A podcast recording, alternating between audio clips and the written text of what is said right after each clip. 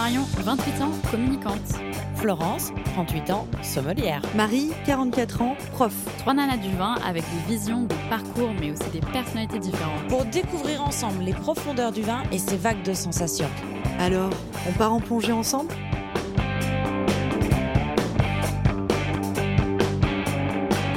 Bonjour Marion et Flo, ravi de vous retrouver. Bonjour.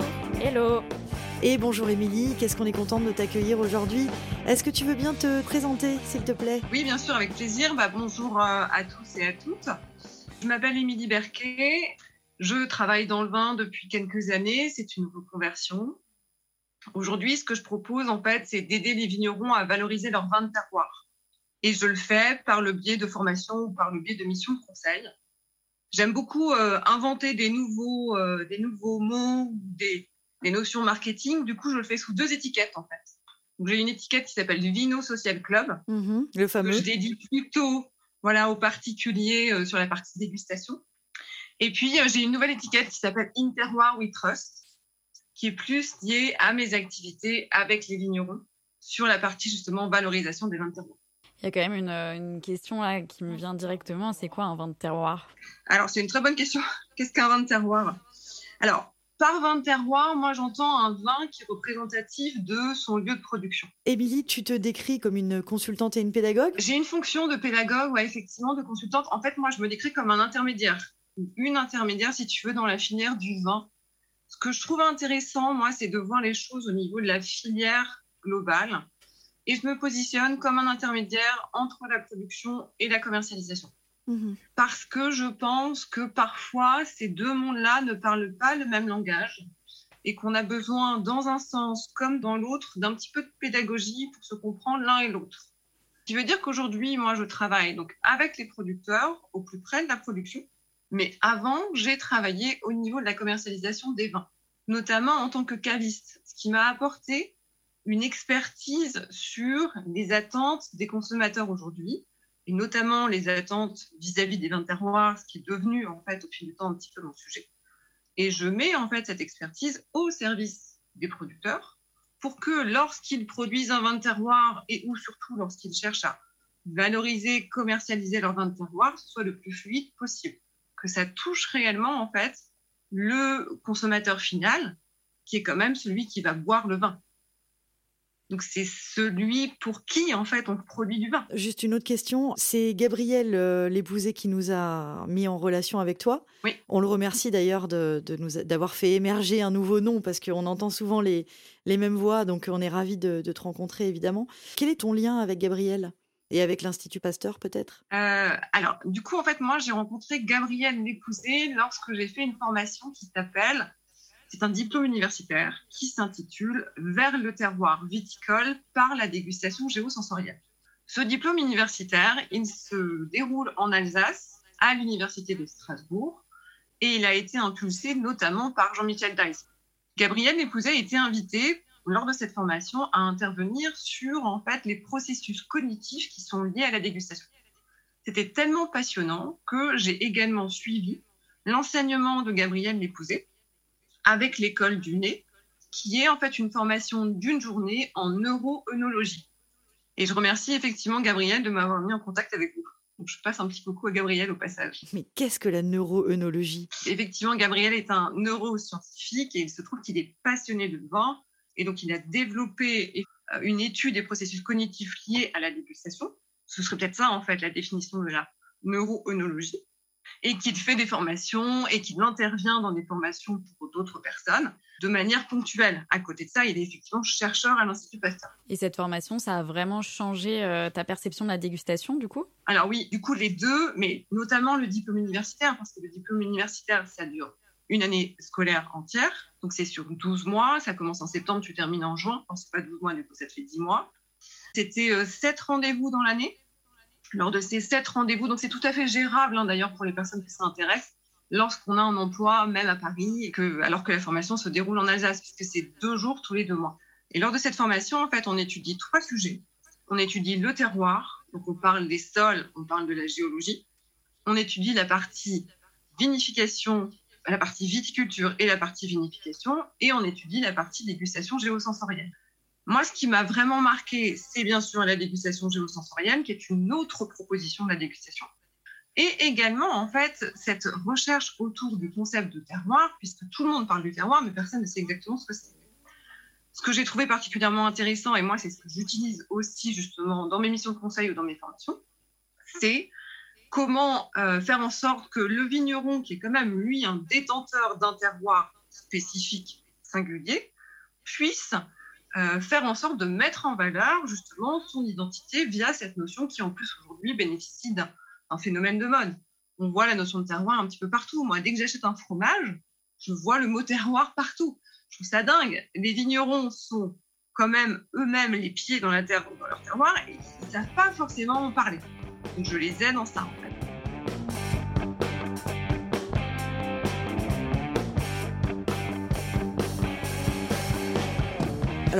Peut-être que ce sont certaines limites de la dégustation analytique qui t'ont emmené vers cette dégustation géosensorielle.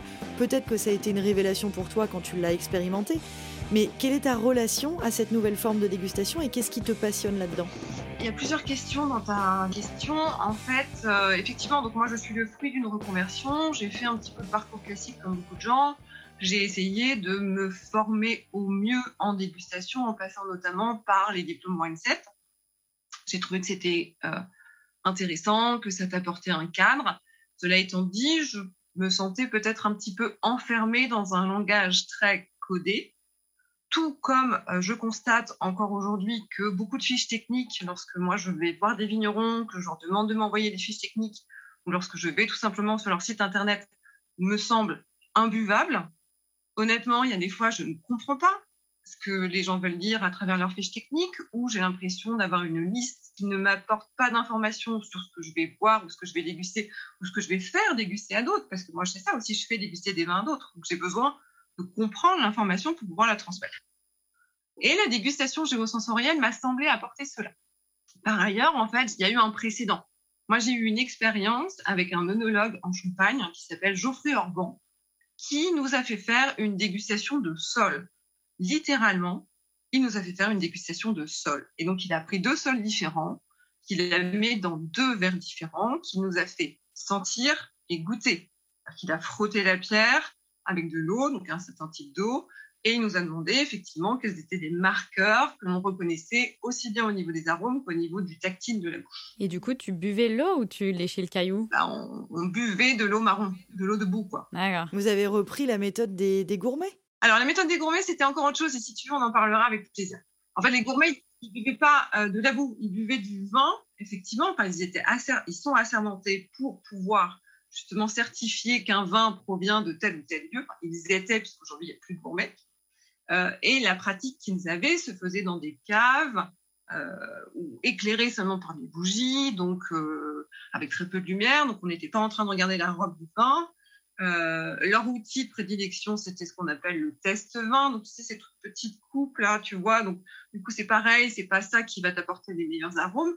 Ce qui veut dire que les gourmets, ils étaient vraiment très concentrés sur, encore une fois, cette notion de toucher de bouche. Oui, et de toucher de bouche, salivation. Et la, légende dit, alors tu me corriges si c'est pas le cas, euh, que ces fameux gourmets, donc là on parle d'une époque euh, peut-être pas de répression des fraudes, mais l'ancêtre d'essayer de, l'ancêtre de l'INAO, c'est-à-dire être capable de dire oui, je vous confirme en tant que gourmet que ça vient bien de tel terroir et qu'on peut le vendre à tel prix, etc. Mais ce que j'ai entendu jusqu'à présent, c'est que euh, leur façon de s'y prendre, c'était d'avoir expérimenté leur propre terroir en amont, et notamment en buvant de l'eau mélangée à la terre au sol de là-bas, qu'on laisserait sédimenter et on ne boirait que l'eau au-dessus des, sédiments de minéraux, ce qui leur donnait une indication de salivation, de structure, de texture en bouche, comme tu le disais. Alors, il y a beaucoup de légendes pour être honnête, j'y étais pas. Donc, je ne sais pas ce qui fait partie de la légende et ce qui n'en fait pas partie. En tout cas, je trouve que l'histoire est jolie, donc je propose qu'on la garde. Et typiquement, c'est ce que moi j'ai fait effectivement dans les vignes en Champagne avec Geoffrey Orban, qui nous a fait après déguster le champagne donc de ces deux terroirs qu'on avait d'abord senti puis dégusté dans ces verres de boue, si tu préfères. Mm. Donc, je pense que a priori, pour certains, ça a effectivement un fondement, euh, y compris scientifique, hein, parce que Geoffrey Orban, il est œnologue. Euh, de faire cette dégustation-là. En ce qui concerne les gourmets, si tu veux, c'est les, précurseurs des négociants. Donc, dès qu'il a fallu classifier ou commercialiser des vins, ça veut dire depuis le début, en fait, quasiment de la production de vin, il y a toujours eu des gens qui étaient en charge, effectivement, de certifier la provenance du vin. Ce qu'on sait, nous, c'est qu'ils utilisaient un test vin. Ce qu'on sait aussi, c'est qu'il n'y avait pas d'électricité dans les caves, et donc du coup, il n'y avait pas de lumière, donc on ne s'intéressait pas à la couleur, etc. etc. et qu'ils étaient effectivement focalisés sur ce toucher de bouche. D'ailleurs, il y a tout un vocabulaire qu'on utilise en dégustation géosensorielle qui, semble-t-il, euh, aurait déjà été utilisé au temps des gourmets. Tu peux nous citer quelques exemples? Eh ben, on n'arrête pas de parler de toucher de bouche là depuis tout à l'heure. Enfin, moi, j'arrête pas de vous en parler. C'est comme ça qu'il faut le dire. Du coup, on fait référence à des textures de tissu, par exemple. Donc, on va parler d'un type de tissu. Ça peut être un tissu qui va être un type de lin. Enfin, je t'utilise des tissus qu'on connaît aujourd'hui. Hein. Donc, ça peut être du lin, comme ça peut être du velours, comme ça peut être de la soie, comme ça peut être du taffetas pour certains. Tout comme on va parler du grain, en fait, de ce tissu, parce que ça peut être un velours à gros grain ou un velours à petit grain. Donc ça, c'est typiquement ce qu'on appelle le toucher de bouche. Alors, ça, il y a d'autres notions que le toucher, mais le toucher en est un. L'avantage d'utiliser ce vocabulaire, c'est que tout le monde peut le comprendre. Tu n'as pas besoin d'être un expert en vin pour comprendre cette notion de texture. Et c'est aussi un des propos de la dégustation géosensorielle, en fait. C'est d'essayer de sortir du jargon technique qui parfois, donc je donnais l'exemple des fiches techniques, moi, moi-même, je sais de quoi il parle. Mais honnêtement, je ne comprends pas ce qu'il veut dire. Du coup, je me retrouve en incapacité de traduire son intention auprès des gens à qui je fais déguster les vins. Donc c'est un problème pour moi. La fiche technique, on est tu, fais, tu fais référence à la fiche technique, c'est-à-dire la fiche de fabrication et vinification du vin Ouais. Ou une fiche de dégustation? Non, à la fiche technique. Parce que là, on entend aussi, euh, grâce à toi, des notions qui n'apparaissent pas du tout sur ces fiches de dégustation standard de, ce qu'on connaît de la dégustation analytique. Donc là, tu nous emmènes encore ailleurs. Je vous emmène encore ailleurs, en fait, si tu veux. Euh, je pense que c'est ce que je disais tout à l'heure. Il y a encore un petit peu de monde entre la production et euh, ce qu'on va appeler la commercialisation, en tout cas le consommateur, celui qui va boire le vin. C'est pour ça que moi, je me positionne en traductrice, entre guillemets. Enfin, l'idée, c'est de faire des ponts entre deux mondes hein, et d'aider ces gens-là à communiquer les uns avec les autres. Donc, quand je te parle de fiches techniques, effectivement, je me positionne du côté de la production, puisque sur le site internet, parce qu'aujourd'hui, beaucoup de vignerons ont un site internet, il y a des fiches techniques. Sur ces fiches techniques, tu as un descriptif qui souvent est une liste, hein, euh, un peu à l'après-vert de tout ce qu'ils ont fait euh, depuis, euh, depuis un an, hein, toutes les décisions qu'ils ont prises pour faire ce vin ça apporte assez peu d'éléments sur bah, parfois l'intention du vigneron, le type de vin que tu vas déguster, et est-ce que c'est révélateur bah, soit d'un terroir, soit d'un climat, soit ce genre de notions en fait.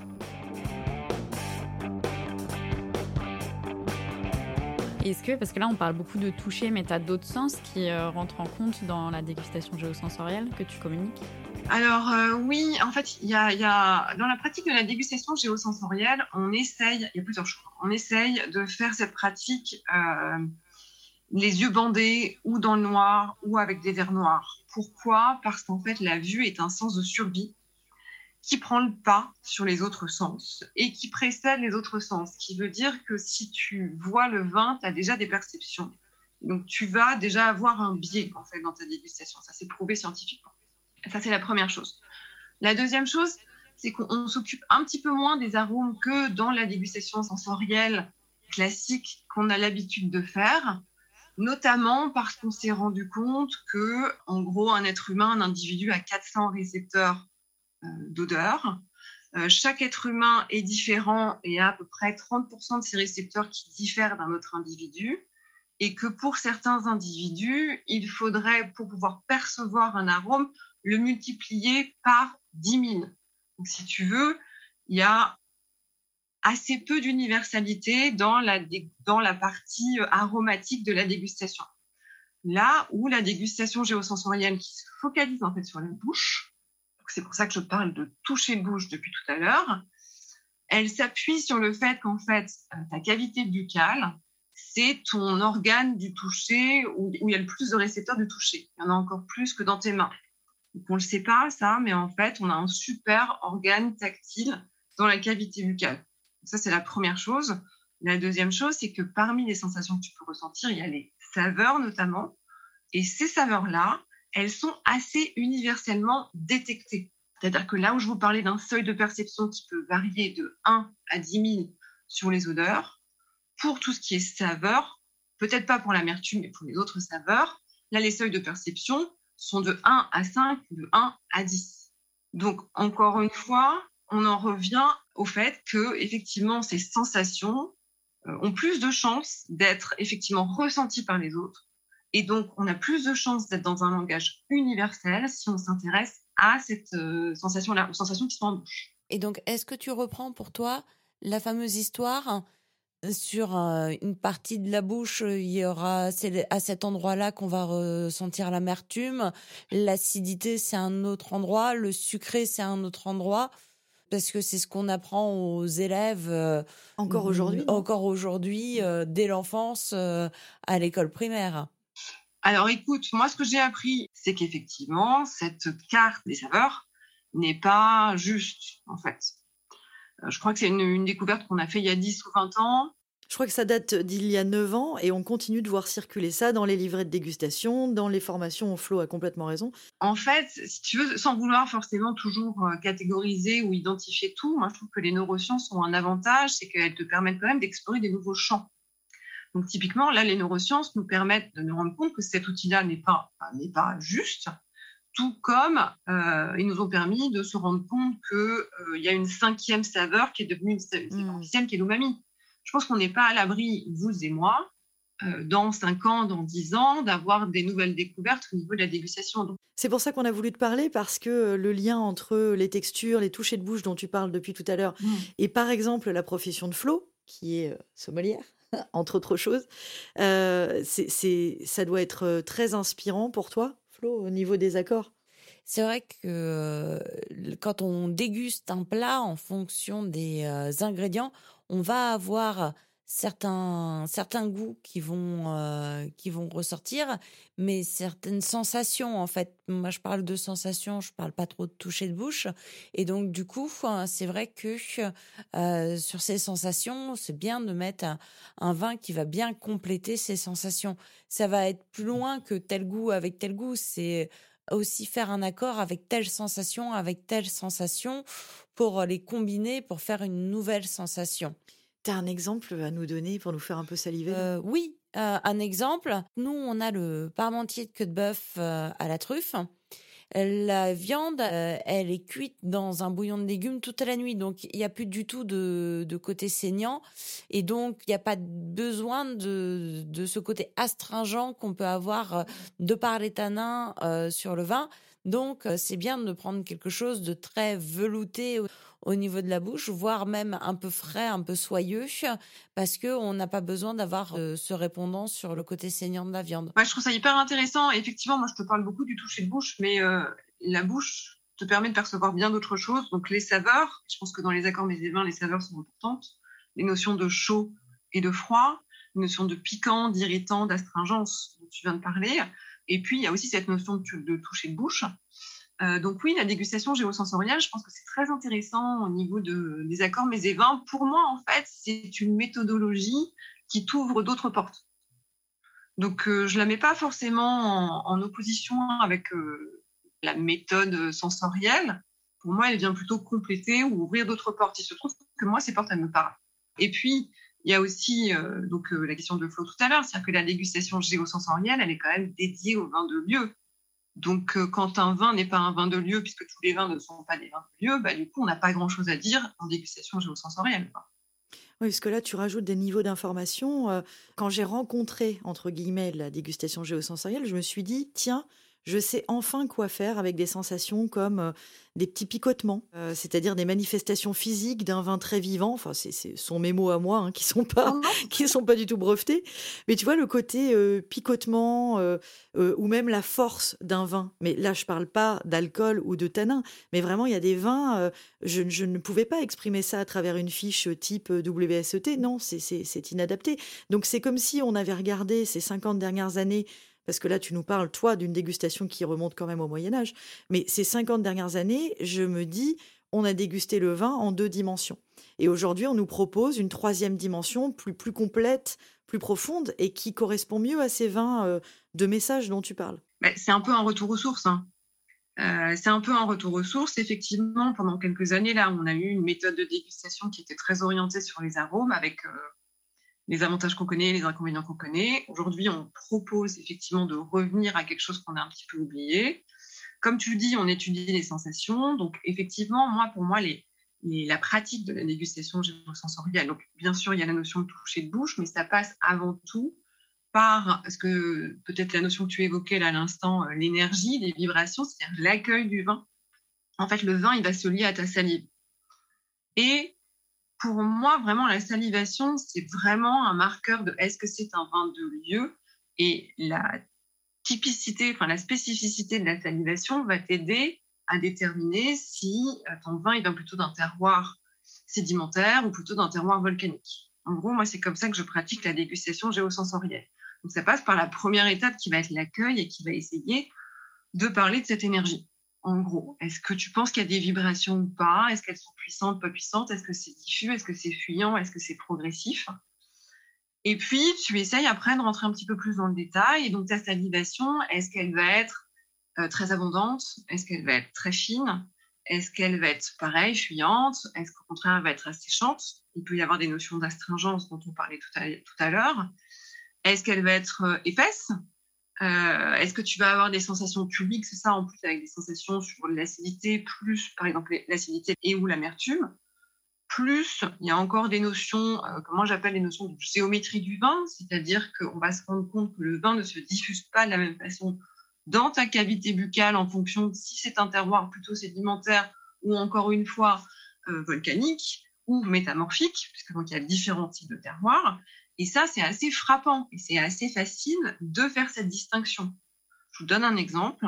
Cette semaine, j'ai animé une dégustation pour des particuliers. Ils étaient 15. C'était une dégustation géosensorielle. Je leur ai proposé de se bander les yeux. Je leur ai fourni des bandeaux. Ils ont joué le jeu. C'était super. On a fait six vins, à chaque fois par doublette, en fait. Du coup, deux terroirs très distincts. Et ils ont tous été capables de trouver des marqueurs. Alors après, leur, euh, leur palette à eux est encore un, peu limitée, puisqu'il manque de pratique. Mais vraiment, ils ont tous su dire Ah oui, là, je sens une différence. Et pour moi, la différence, elle se trouve là et là. Et vraiment, la plupart d'entre eux trouvaient des marqueurs euh, qui étaient liés à leur terroir. D'ailleurs, sur les six vins, il y en avait un qui n'était pas vraiment un vin de terroir. J'avais un doute en le proposant. Et ce qu'ils m'ont fait comme remarque, c'est je le trouve fuyant, ce vin ma salivation, j'en ai pas vraiment. Il n'y a pas de salivation. Ça, la salivation, pour moi, c'est vraiment un marqueur que tu es sur un vin de terroir. Effectivement, certains vont parler même parfois de salinité, notamment en finale. C'est vraiment ça qui va te, permettre de déterminer si c'est un vin de terroir ou pas. Et donc, voilà, tout ça pour vous dire que même des non-avertis, ce qui est vraiment le but de la dégustation géosensorielle, hein, c'est d'ouvrir aussi la dégustation à, tout le monde, sont capables, grâce à ces capteurs tactiles, puisque 20% de tes capteurs tactiles qui sont en bouche, de se rendre compte si un vin est un vin terroir ou pas, de noter des différences entre les grands terroirs, et puis après, bah, charge à moi de lui guider sur l'apprentissage des, des marqueurs terroir par terroir.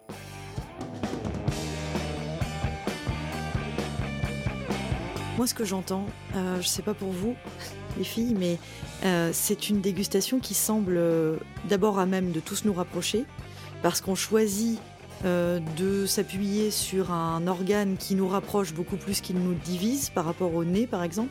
Mhm. Donc la dégustation analytique, en tout cas le tout aromatique, aurait beaucoup plus tendance à renforcer nos différences qu'à nous rapprocher. Ensuite, tu dis que cette pratique, elle peut venir assez rapidement. En tout cas, euh, quelques rudiments arrivent très très vite. Et ensuite, évidemment que c'est une question d'entraînement, comme un peu tous les mets euh, exigeants d'ailleurs, même en gastronomie. Et il y a cette histoire de retour aux sources, de, de besoins et de, d'appétit culturel en ce moment pour euh, des choses qui auraient un petit peu plus de sens et qui euh, euh, renoueraient un petit peu avec nos traditions. Donc cette dégustation géosensorielle, elle, coche pas mal de cases pour rapprocher les peuples. Oui, ça a l'air d'être plus facile d'accès pour tout le monde en fait. J'ai l'impression que les gens peuvent plus facilement mettre des mots sur les sensations qui, sont en train de vivre.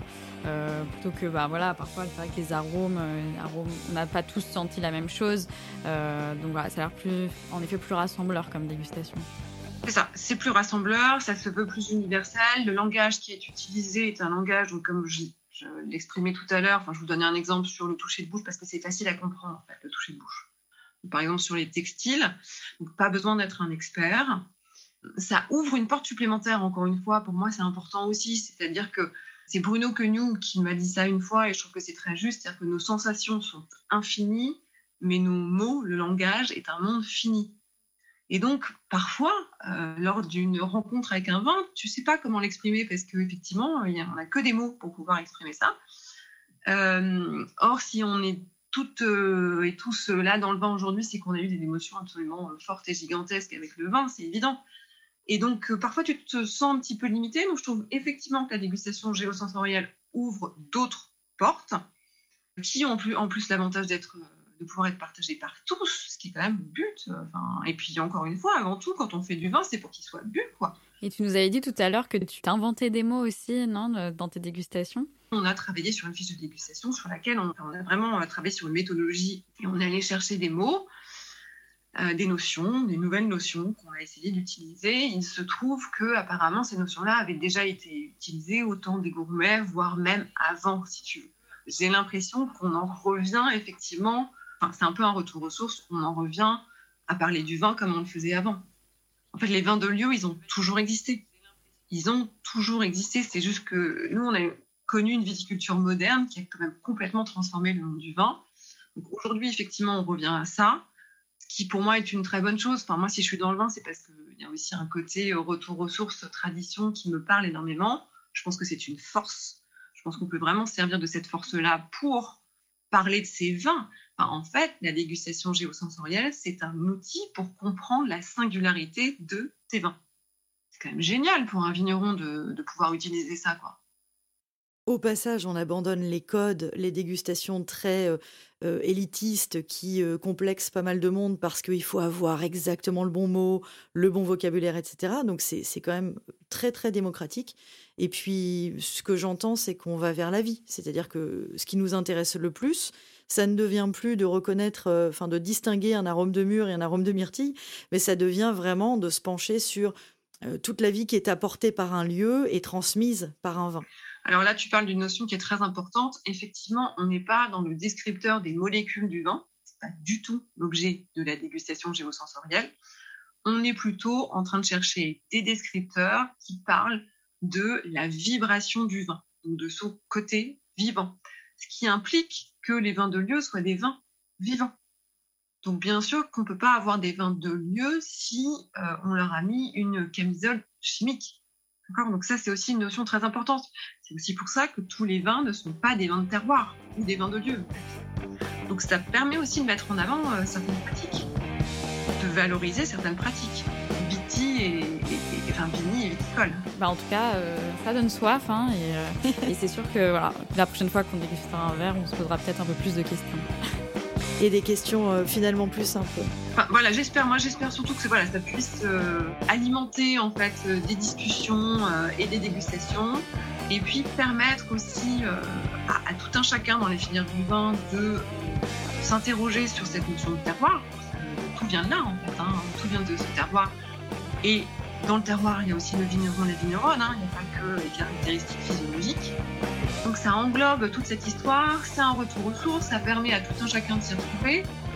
Moi, je, n'y vois euh, que des avantages. Merci beaucoup, Émilie. C'était passionnant. C'est un premier tour d'essai. Je pense qu'on se, on se reparlera et on vous en reparlera. Et euh, merci beaucoup pour ton intervention et ton maximum de clarté. Merci, Émilie. Avec plaisir. C'était super. À bientôt. À bientôt.